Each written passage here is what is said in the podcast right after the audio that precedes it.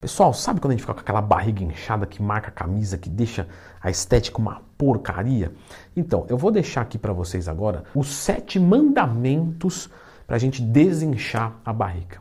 Então já clica no gostei, se inscreva aqui no canal, pois o nosso número 7 é não consumir água com comida. Você pode beber e comer, tá? Eu já até fiz um vídeo sobre isso aqui no canal, lembra de procurar Lendo Twin mais tema, mas você não pode exagerar muito, porque a água, 200 ml, faz um volume grande no nosso organismo e é muito fácil de virar.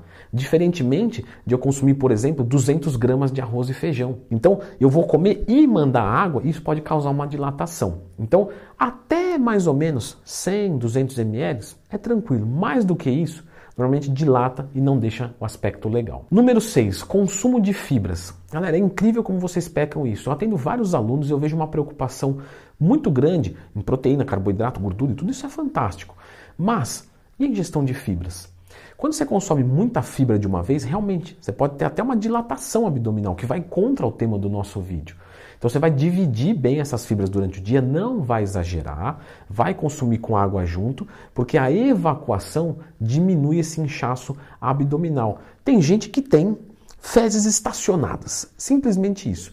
Aumentando a ingestão de fibras e líquidos, você resolve isso. Número 6, o estômago vácuo, que é aquela técnica, coloca uma foto aqui de alguém fazendo, que ele murcha a barriga, puxa tudo para dentro e isso ajuda a fortalecer a musculatura mais profunda e isso ajuda a melhorar, a segurar, né, uma parede abdominal forte, a segurar as vísceras e isso melhora a postura. É legal você fazer umas três séries até a falha quando você acorda de estômago vazio, porque senão pode dar alguma indigestão e pode dar vontade de ir no banheiro também. Então faz em casa. Número 4.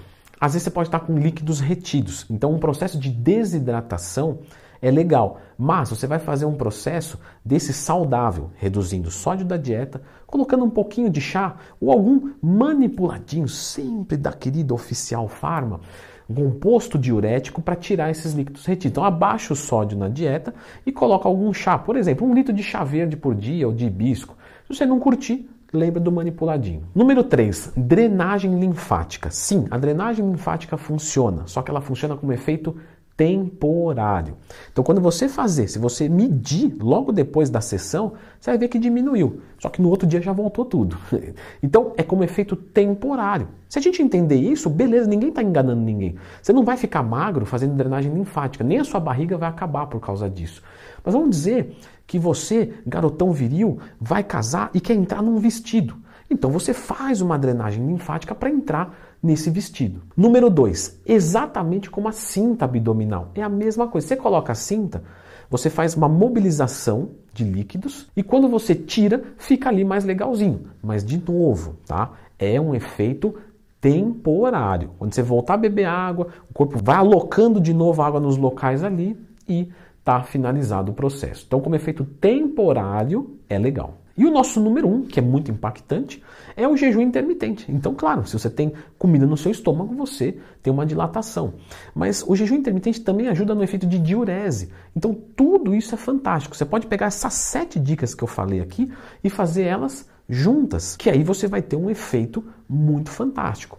O jejum intermitente, além de você ficar sem né, é, comida no seu estômago, isso já ajuda muito na dilatação abdominal, você vai ter um efeito de diurese legal, que você pode somar com, com o composto diurético da Oficial Pharma, que você pode somar com a cinta, com a massagem, e tudo isso dá um resultado muito legal. Mas você vai dizer, Leandrão, como é que eu faço jejum intermitente? Eu nunca fiz, ou eu já fiz, mas eu quero saber qual que é o melhor. Beleza, nós temos quatro tipos, sim, nós temos quatro tipos pelo menos de jejum intermitente. Eu vou deixar nesse vídeo aqui para você ver qual é o mais adequado para você. Dá uma conferida aqui.